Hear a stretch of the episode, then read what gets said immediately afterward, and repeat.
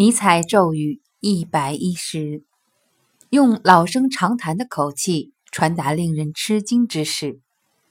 将某件事告诉他人时，有个诀窍：如果那件事史无前例，或会令人感觉到吃惊，那就装作它是众所周知的事，拿出老生常谈的口气来说吧。